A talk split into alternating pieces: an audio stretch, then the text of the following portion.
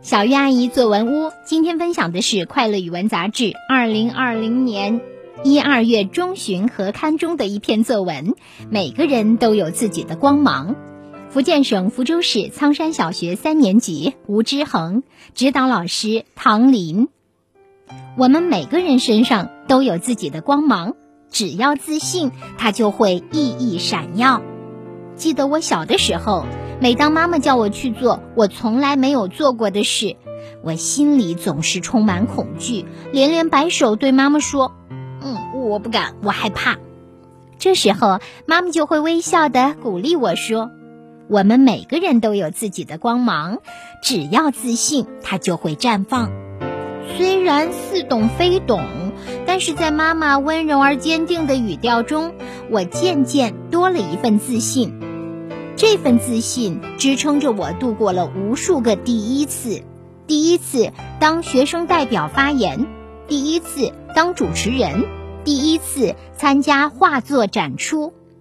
我还记得我第一次参加《我和我的祖国》快闪活动拍摄的时候，我和同伴们在摄像机前大声地唱着《歌唱祖国》，那歌声，那旋律激荡我的心胸。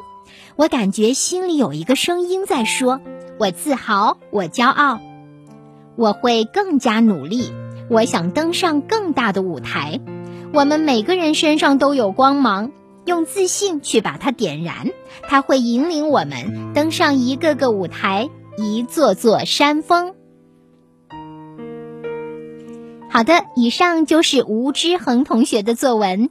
每个人都有自己的光芒。接下来有请刘先晴老师点评这篇作文。刘老师好，小月你好，小朋友们大家好。新的一年开始了，你对新的一年有什么展望呢？相信吴志恒小朋友的这篇《每个人都有自己的光芒》会给你带来一些启发。在这篇习作中，小作者结合自己小时候对从来没有做过的事感到恐惧时。妈妈总会鼓励他：每个人都有属于自己的光芒，只要自信就会绽放。也正是因为这份鼓励，陪伴他度过了一个又一个第一次，在一次次的历练中成长，甚至渴望登上更大的舞台。透过文字，我们仿佛看到了那个对着摄像机大声唱着歌唱祖国的那位阳光自信的孩子。为小作者的蜕变油然而生欣喜之情。此外，这篇习作的题目也是一大亮点。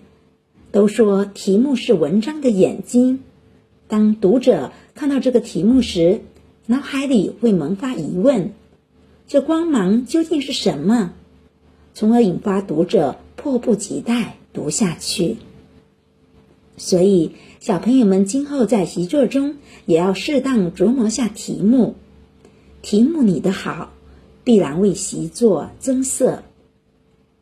如果要提一个小小的建议，那就是可以联系第一次做什么事，因为害怕想逃避，在妈妈的鼓励下，自己怎样去面对事情的结果如何，把一个事例来龙去脉交代清楚。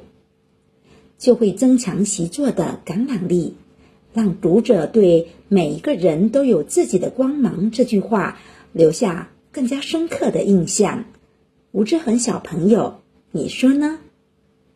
最后，再次感谢吴志恒小朋友的分享，让我们用自信去点燃自己的光芒，一步一个脚印，踏踏实实的努力，相信终有一天，梦想。